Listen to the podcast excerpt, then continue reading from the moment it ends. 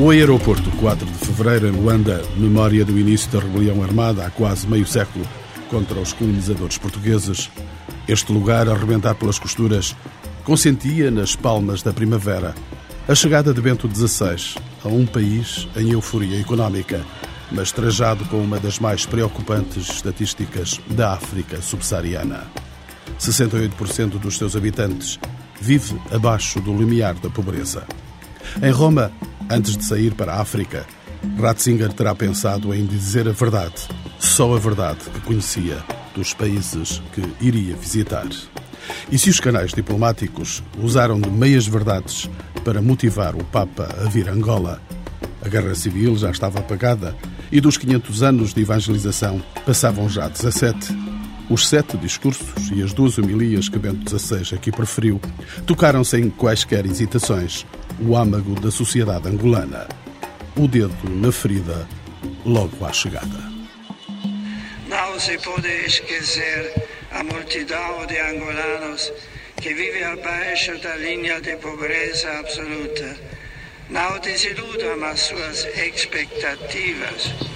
Na recepção ao Papa, aqui no aeroporto, o Presidente da República, José Eduardo dos Santos, misturava a dialética da esperança na reconstrução nacional com os caminhos já andados em tantos dias de trevas.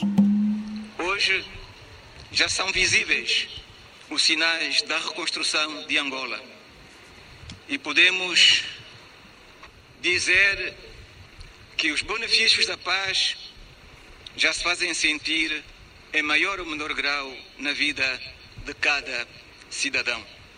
Mas isso é apenas o começo, porque sabemos que ainda há um longo caminho a percorrer para construirmos o bem-estar para todos. Felizmente, sempre houve entre nós um sentimento de esperança. E a isso não é alheio o papel da direção da Igreja e dos seus pastores e a compreensão do Estado do Vaticano com quem mantemos as melhores relações.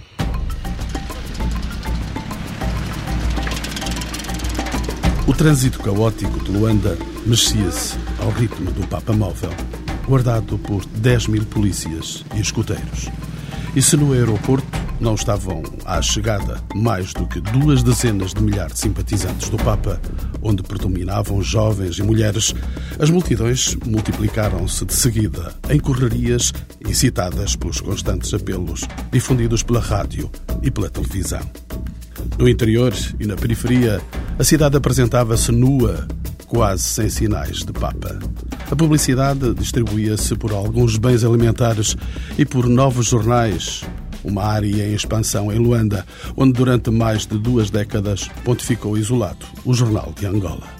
Os demais órgãos de comunicação social fizeram o pleno com a visita papal com destaque para a TPA, a televisão pública de Angola, que cobriu integralmente todos os passos do líder visitante, a que juntou debates oportunos. Só a Nunciatura Apostólica no Largo Luther King se vestiu intensamente de bandeiras de Angola e do Vaticano. Foi aqui que o Papa residiu e de onde saudou, algumas vezes, as pessoas que ali se concentravam no afã de ver o Papa de perto e dele receber a benção. Se os discursos do aeroporto tinham tranquilizado os católicos e os políticos angolanos, mais serenidade caiu sobre eles quando conheceram as palavras abertas na presidência da República. Aqui se encontraram os homens e as mulheres da diplomacia que mexem no exterior os destinos da nação angolana. Particularmente inspirado, o presidente fez confissão de crente na esperança sustentada pela Igreja Católica nos tempos da guerra e rudemente perseguida anos antes pelo regime marxista. Somos um Estado laico, animado por pessoas que professam o cristianismo mais de 70% da população angolana é constituída por cristãos católicos. A Igreja Católica Apostólica Romana, que Vossa Santidade superiormente dirige, é a instituição melhor posicionada para nos ajudar nesta tarefa da formação do homem novo que a Nova Angola precisa. José Eduardo dos Santos não só abriu as portas da sua casa ao Papa, mas a gênese do governo que quer tocar o homem novo angolano. Quase bíblicas, estas palavras assessoradas por antigos alunos do seminário de Luanda. E mais, o presidente da República de Angola dispôs-se a contrair um acordo internacional com o Vaticano, onde quer ver mais destacado o clero angolano. O nosso país poderá encontrar facilmente o espaço que lhe cabe por direito no concerto das nações e estabelecer laços de cooperação plena, assente em acordos e na lei internacional com todos os outros Estados e, muito particularmente, com o Vaticano. Entre os convidados da presidência estava um confesso amigo de José Eduardo dos Santos, com quem conferi os desejos aqui levantados. Alexandre do Nascimento, de 84 anos, foi o primeiro cardeal angolano, depois de exilado por Salazar em Lisboa antes da independência e raptado pela UNITA durante a Guerra Civil. Deixou-me luz diferente sobre o referido acordo internacional, uma verdadeira concordata e a confiança que sempre depositou no atual presidente angolano. Concordata está-se a fazer, não é acordo, é concordata. Está, está-se a trabalhar nisso. E bem, seria a primeira concordata, porque o que tem feito agora são acordos, acordos parciais. É? Agora, é concordata que se a fazer. Nesse mesmo discurso, o Sr. Presidente da República aproveitou a presença do Papa para lhe pedir favores para o clero angolano no Vaticano. Isso quer dizer que o Sr. Presidente da República de Angola gostaria de ter mais um cardeal para este território? Não creio que seja isso. Não creio que ele tivesse pensado nisso. De qualquer maneira, é embaraçoso para mim falar nisso. o cardeal de Luanda também não quis ir mais longe em confidências. Bento XVI, por seu lado, trazia do Vaticano discursos verdadeiramente armadilhados. Não lhe era conhecida tanta frontalidade, a não ser com os defensores da teologia da libertação. Ainda aos diplomatas, o Papa traçou o diagnóstico da situação da alma angolana e dos meios a utilizar para a conduzir à democracia e à modernidade. Meus amigos armados de um coração íntegro, podereis transformar este continente, libertando o vosso povo do flagelo da avidez, da violência e da desordem e guiando-o pela senda daqueles princípios que são indispensáveis em qualquer democracia civil moderna, o respeito e promoção dos direitos humanos, um governo transparente, uma magistratura independente, uma comunicação social livre, uma administração pública honesta, uma rede de escolas e de hospitais que funcionem de modo adequado, de acabar de uma vez por todas com a corrupção. Estava cumprido, de modo claro, um dos objetivos da visita papal: fazer in loco a denúncia da corrupção que lança o país no descrédito internacional. No dia de todos os discursos, o Papa deixou ainda aos bispos angolanos recados sobre o equilíbrio das famílias construídas em matrimónios verdadeiros. E para não voltar a acender a fogueira do preservativo, Bento XVI preferiu um tom mais pacificador, não esquecendo o papel das igrejas da Europa no passado, pela entrega de missionários na evangelização deste continente. O mesmo tom passaria na Igreja de São Paulo, a mais de dois mil agentes da pastoral tomou então alguma acutilância quando denunciou a feitiçaria africana que mata meninos da rua e idosos.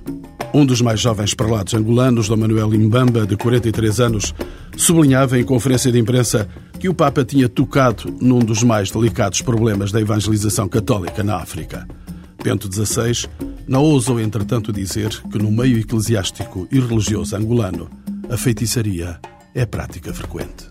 Há famílias destruídas por causa dessa mentalidade feticista, tanto na crença das forças do mal e agora com o agravante de até crianças serem acusadas de feiticeiras.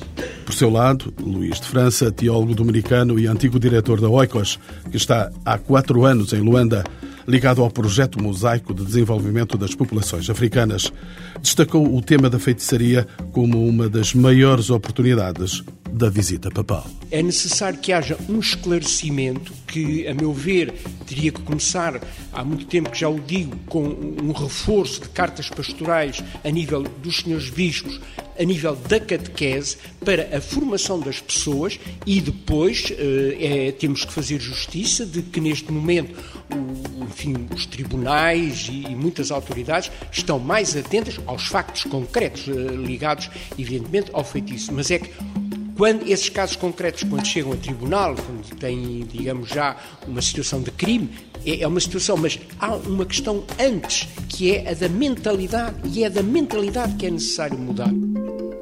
Uma das rádios que mais contribuiu para a dinamização e êxito da visita papal foi a Rádio Eclésia, fundada em período colonial em 1954 e silenciada após a independência. Voltou a emitir a partir de março de 1997, mas ficou sempre confinada a Luanda nem o apoio dos católicos belgas, que financiaram há sete anos a instalação de estúdios e antenas em todas as capitais da província, convenceu o governo angolano a autorizar a abertura de emissão nacional da Rádio Católica. Este foi um dos assuntos que não coube na agenda de Bento XVI quando se encontrou a sós com o presidente de Angola. Nem sequer foi tocado em nenhum dos discursos oficiais. O atual diretor da Rádio Eclésia, Padre Maurício Camuto, está convencido que o caso Eclésia se vai perpetuar, quem sabe, até nova visita papal. Na opinião deste jornalista angolano, nem as prováveis eleições presidenciais poderão contar para a solução do problema. A grande interrogação é se as eleições presidenciais se vão realizar este ano. Porque, segundo se sabe, pelos discursos que o presidente fez em, em Portugal, as eleições estão condicionadas à, à, nova Constituição, então isso vai ser um problema. Quando é que esta nova Constituição será acabada? Não sabemos. E essa é a questão pendente também para a Rádio Eclésia? Eu duvido. Antes dizia-se eh, que com as eleições legislativas que a Rádio Eclésia estaria estendida a todo o território nacional. Aconteceram as legislativas e a Rádio Eclésia continua confinada à sua Luanda. Duvido muito que as presidenciais levem a Rádio Eclésia a todo o país. Nem com o empurrão do Papa? Pode ser, pode ser que com o empurrão do Papa se consiga. Mas é, eu repito, nós é que devemos resolver os nossos problemas. A primeira noite do Papa em Angola foi serena, apesar das emoções da chegada e da frontalidade dos discursos. Bento XVI deita-se cedo e não surpreende como João Paulo II com idas à janela para saudar as serenatas. A cidade é, entretanto, atravessada por um mar de luzes em procissão a pedir os melhores rumos da visita. No regresso, escutei a euforia de quem já tinha visto o Papa. Foi muito bom, muito positivo, gostei por ele ter vindo a Angola. No entanto, a África é grande, né? E ele escolheu a Angola para visitar, é muito emocionante. É, foi um agrado para mim, uma benção para mim. Estamos muito alegres, é uma benção inesquecível. E ver uma pessoa que veio nos trazer a mensagem de paz aqui, agora que estamos que terminou a guerra. Uma alegria para estar aqui em Angola, uma manifestação honrada a todos os seus angolanos. Estamos entusiasmados a receber o Sumo Pontífico, fomos já que fizemos a procissão de vela, que acabou no instante que saímos da margem, do largo da, da independência do 1 de maio até a marginal central de Luanda, onde nesse momento recebemos a benção final e estamos para casa.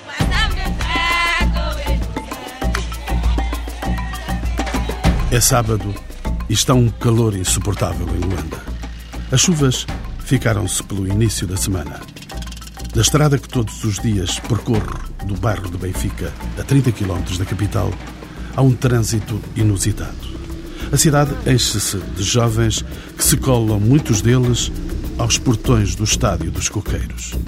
Aos milhares, atropelam-se, há muitos feridos e duas raparigas morrem esmagadas. A notícia quase não se solta do lugar por indicações da polícia. Bento XVI vai desconhecer a tragédia até ao princípio da noite. Haveria receio da desmobilização da população para novos encontros com o Papa. No interior do estádio, os jovens de todas as condições sociais, incluindo os mutilados da guerra, ocuparam os 25 mil lugares tentados e a relva onde decorreram danças da tradição africana, trazidas das 18 dioceses angolanas.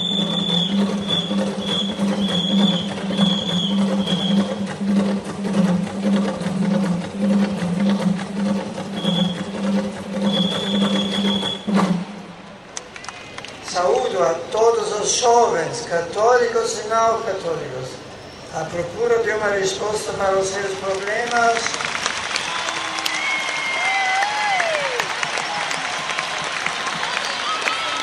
Dom Filomeno Vieira, bispo de Cabinda, a diocese da polémica devido a desejos de independência, coordenador nacional da visita papal, rege agora a grande orquestra juvenil nos Coqueiros, lugar de todos os enfrentamentos. São fortes as convicções do prelado angolano. O povo angolano é um povo essencialmente crente. A fé continua presente nas veias do povo e continua a inspirar e a animar e a conduzir a vida de muita gente. O que é que vai ficar disto? Eu creio que as grandes provocações do Papa. O Presidente da República parece abraçar a Igreja Católica. Subentende-se isso. Nós sabemos que o nosso Presidente é batizado na Igreja Católica. Uh, mas uh, foram os discursos mais nesta direção que nós ouvimos nos últimos anos. Surpreendeu de forma agradável. Esperemos que de facto seja um caminho. Simangola adivinhava-se terra prometida para Bento XVI, no seu terceiro dia de permanência na capital angolana.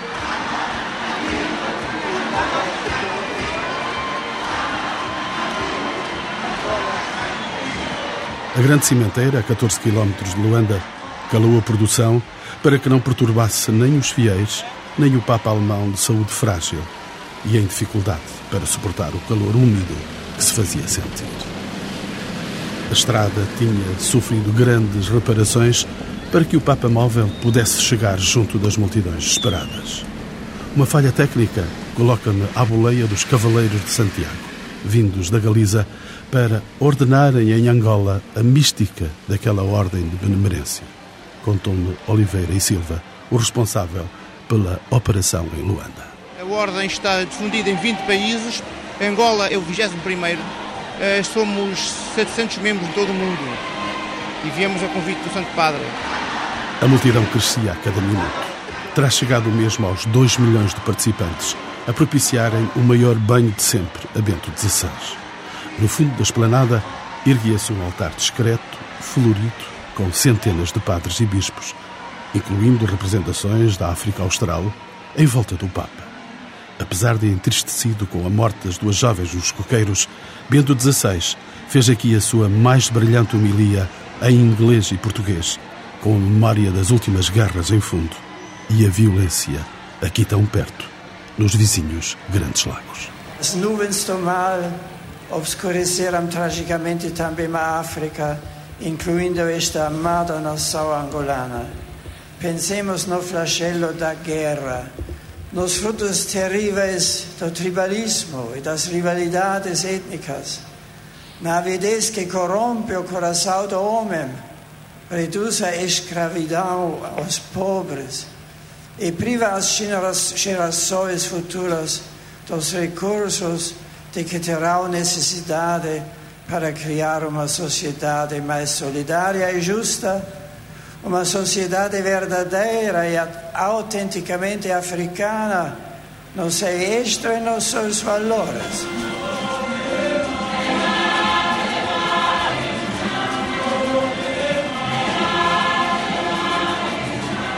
Cem anos mais que viva, não esquecerei a dança de mulheres angolanas de fronte do altar do Papa, carregadas dos frutos da terra, enquanto metais e tambores secundavam vozes infinitas da música litúrgica angolana.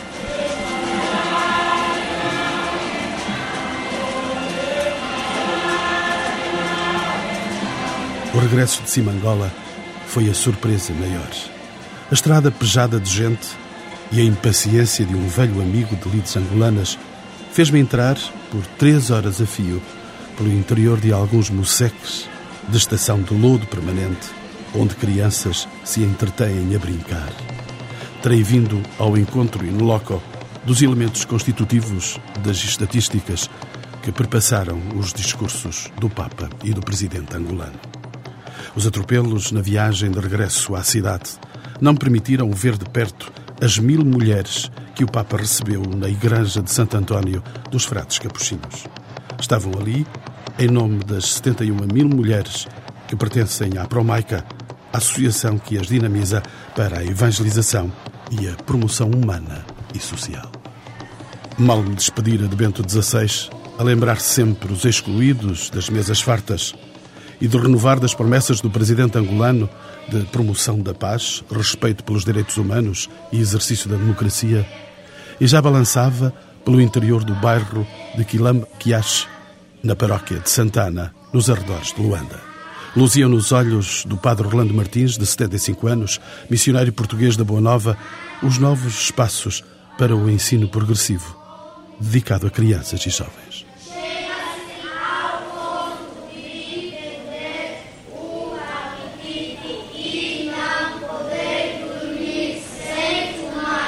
Nós temos 1.300 alunos, eh, com o médio que vai começar em fevereiro vai ser mais 150, 150 alunos. E então os alunos entram para aqui aos 5 anos e saem daqui para a universidade. Esta escola não esquece naturalmente as novas tecnologias. Não esquecemos, porque eu tenho dito que até aqui o, o analfabeto era aquele que não, não sabia escrever. Hoje é quem não sabe manejar o computador. Daí temos uma, uma sala de computador. Já passaram por aqui nestes cinco anos uns milhares de, de jovens. E a biblioteca mesmo também tem computadores. Vamos eh, estabelecer a banda larga, já temos, mas vamos englobar isto, eh, todos eles neste ambiente para darmos a resposta a estas novas tecnologias, porque achamos-las que são essenciais para a vida, para a evangelização.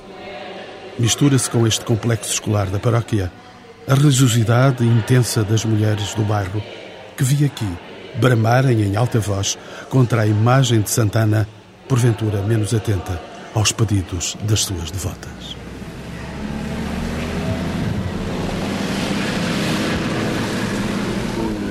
Retomo, entretanto, a intransponível estrada de Viana para reencontrar o dominicano Luís de França no mosaico, pesaroso pela omissão do Papa nos seus discursos sobre o Estado de Direito em Angola. O que eu tenho pena, por exemplo, é que o Papa Bento XVI não tenha insistido na construção do Estado de Direito. Angola ainda está muito na fase em que quem tem o poder ou do dinheiro ou das armas é a pessoa que se impõe. O cidadão comum, o cidadão que não tem defesa, está em situação muito má. E os pobres, os que vivem nestes mocecos todos, se não tiverem o mínimo de proteção, podem desaparecer que ninguém dá conta deles. Esta ideia pela qual nós aqui no Centro Cultural Mosaico lutamos de que toda a pessoa seja respeitada é algo que ainda tem que fazer muito caminho neste país. E a Igreja tem dado a sua contribuição, por exemplo, as comissões de Justiça e Paz que existem em algumas paróquias têm dado uma grande contribuição, mas é preciso ainda avançar muito. Há muito esta ideia de impunidade. E eu creio, como já certamente foi muito referido na imprensa internacional, que o Papa deu uma contribuição e, ao mesmo tempo, um exemplo extraordinário com o acontecimento dos coqueiros. Nós que estamos aqui percebemos e soubemos o que se tinha passado. Uh, os meios de comunicação social não quiseram falar, não sabemos as razões. Mas o Papa, ao chegar, tinha falado de transparência, a necessidade de transparência na vida da sociedade. Ora, o Papa, ao iniciar a sua homilia na grande missa realizada na Simangol, fura aquilo que se pode chamar, em termos jornalísticos, a censura. Ele dá a conhecer um acontecimento de que houve dois jovens que morreram. Porque a Igreja tem que ser coerente. A Igreja não pode dizer Deus ama a todos, todos são iguais diante de Deus e depois resolver isto só como um caso de polícia. Olha, paciência, morreram dois num acontecimento destes. E por isso o Papa agiu muitíssimo bem, dando um grande exemplo de coerência evangélica Todos contam diante de Deus. Estes dois jovens não podem ser esquecidos.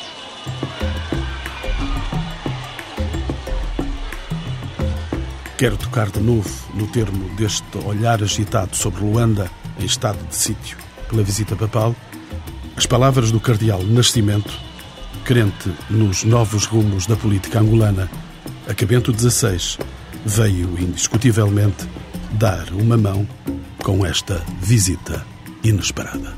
Para desfolharem flores, crisântemos, o Papa não vinha cá. Com delicadeza e sentido de responsabilidade, chama a atenção para todos nós, para aquilo que devemos fazer. e olhou para os mais pequenos, os que têm mais dificuldades. Nós, as pessoas que têm mais, olhem para aqueles que têm menos. Isto é importante. A questão da habitação em Angola é um problema mais sérios. E creio que o Santo Pai tocou nisso. Não disse coisa de que o atual governo não tenha consciência disso. Estão a trabalhar. Eu pessoalmente sei que se está a trabalhar nesse sentido. Há já planos e há terrenos nesse sentido. O Presidente da República de Angola teve, para quem o ouviu de fora, teve discursos também uh, algo surpreendentes. Não surpreendentes para mim. Eu conheço um bocado. Eu conheço quando ainda era jovem, era estudante, e de modo que não surpreendeu. Ele é uma pessoa muito equilibrada, talvez um bocado introvertido. Tão tímido como o Bento XVI, porventura? Eram dois tímidos, talvez, mas com, esses, com essas pessoas nós somos muitas vezes, somos muitas vezes surpresos, porque aparecem coisas, oh, ele disse isto. Ele disse, por exemplo, e quando se despedia já do Papa, dizia que iria lutar pela restauração da paz em uh, Angola, que iria promover os direitos humanos e a democracia. Isto é quase um golpe de Estado em Luanda. Só me posso rir. O próprio presidente promover um golpe de Estado, isso é fantástico. Não, isto não significa uma coisa. Foi tocado pela graça em termos cristãos e viu o caminho que temos de percorrer agora, ainda com mais decisão. E isto é bom para nós todos. Acha que este presidente mudou desde as eleições? Custa-me responder. Mas a impressão que eu tenho, ele foi sempre tanto. Eu conheço ainda como estudante. Eu conheço este presidente ainda como estudante e tenho acompanhado. Surpreende porque depois aparecem qualidades que nós não conhecíamos. Toda a gente sabe que o Sr. Cardeal é amigo do Sr. Presidente. Sou sim mas não, ele não se conversa em mim. E por outro lado também é, continua a ser um homem, eu procuro ser sempre um homem de mim mesmo. Seguir a minha consciência. Respeitador sempre sim, mas sou padre de nascimento.